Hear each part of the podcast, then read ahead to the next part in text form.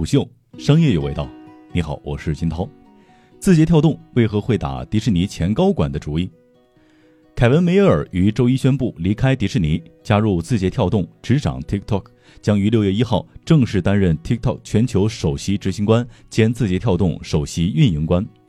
这位昔日收购漫威、今日主导迪士尼家的迪士尼高管，为何会在此刻选择加入中国互联网公司？而字节跳动招募美国高管成为其核心领导层团队，又在棋局上部署什么样的全球战略呢？凯文·梅尔何许人也？这个名字听起来很陌生，但他却是迪士尼公司最炙手可热的高管。一九九三年加入迪士尼，却在两千年离开，几经周转，二零零五年重新回到迪士尼管理层，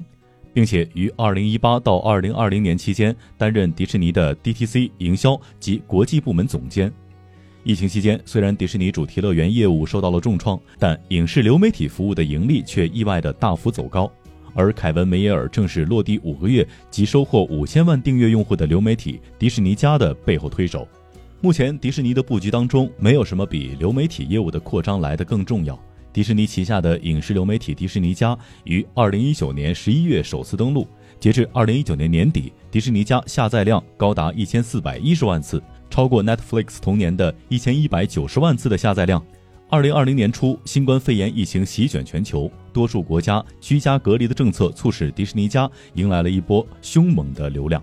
截至四月，迪士尼家在五个月时间已经赢得了超过五千万付费订阅的用户，而这个数字是 Netflix 努力了七年才达成的业绩。迪士尼家的亮眼成绩令同场竞技的 Netflix 都不禁感慨。后者的 CEO 在本季度电话财报会议当中表示。迪士尼家的执行团队非常出色，对品牌定位有清晰的认知，我向他们致敬。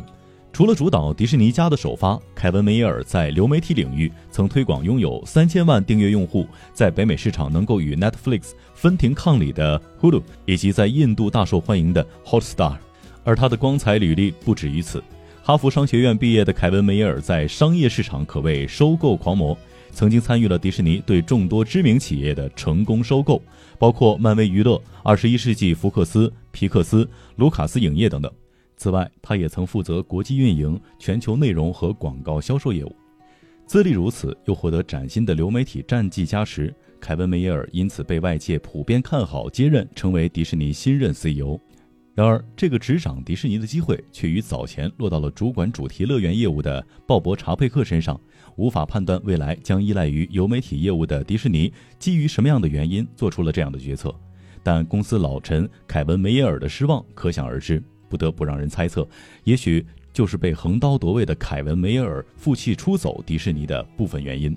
TikTok 作为字节跳动在海外最成功的产品，最近几年已风靡全球。事实上，这款海外版抖音在疫情期间在下载量上又迎来了新一轮的飞速增长。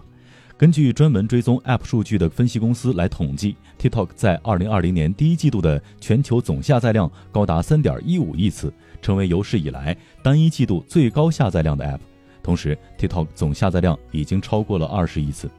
然而，TikTok 赢得海外用户流量的同时，却也正在引发美国对于国家信息安全的担忧。身处中美关系江河日下的大浪潮之中，中国科技企业在美国的业务扩张难免会遇到重重阻碍。TikTok 在日益流行之时，美国国会议员、音乐出版协会纷纷对这个 App 抛出了质疑。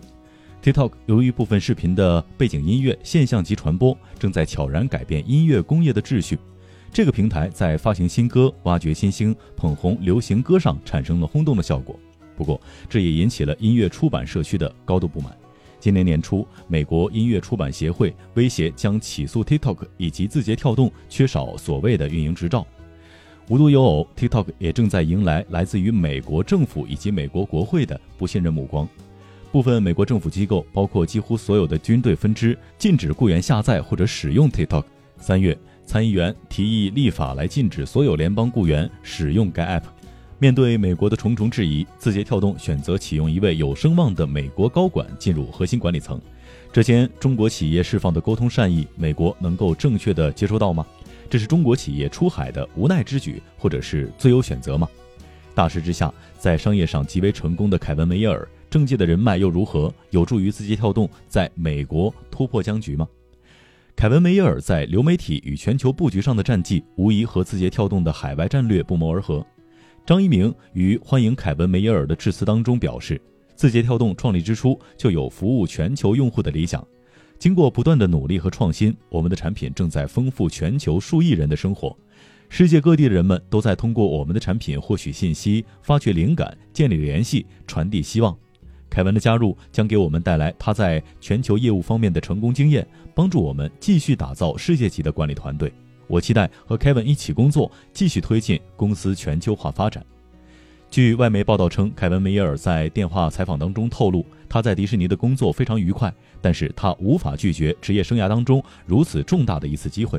未来有可能更多的参与字节跳动在游戏和音乐业务上的扩张。除此之外，凯文·梅耶尔作为中资企业的美籍高管，不知是否可以缓解美国政客对于 TikTok 的顾虑。当得知凯文·梅耶尔的任命宣布之后，曾经提议立法禁止联邦雇员使用 TikTok 的参议员在推特上表示：“TikTok 美国公司之前告诉我，他们无法参加听证会，因为主管们都生活在中国。但是现在终于有一位新主管生活在美国了，我期待他的回音。”无论张一鸣对于凯文·梅耶尔的任命会不会在一定程度上打消美国政府的疑虑，至少终于有 TikTok 的高管能够在美国出席听证会了。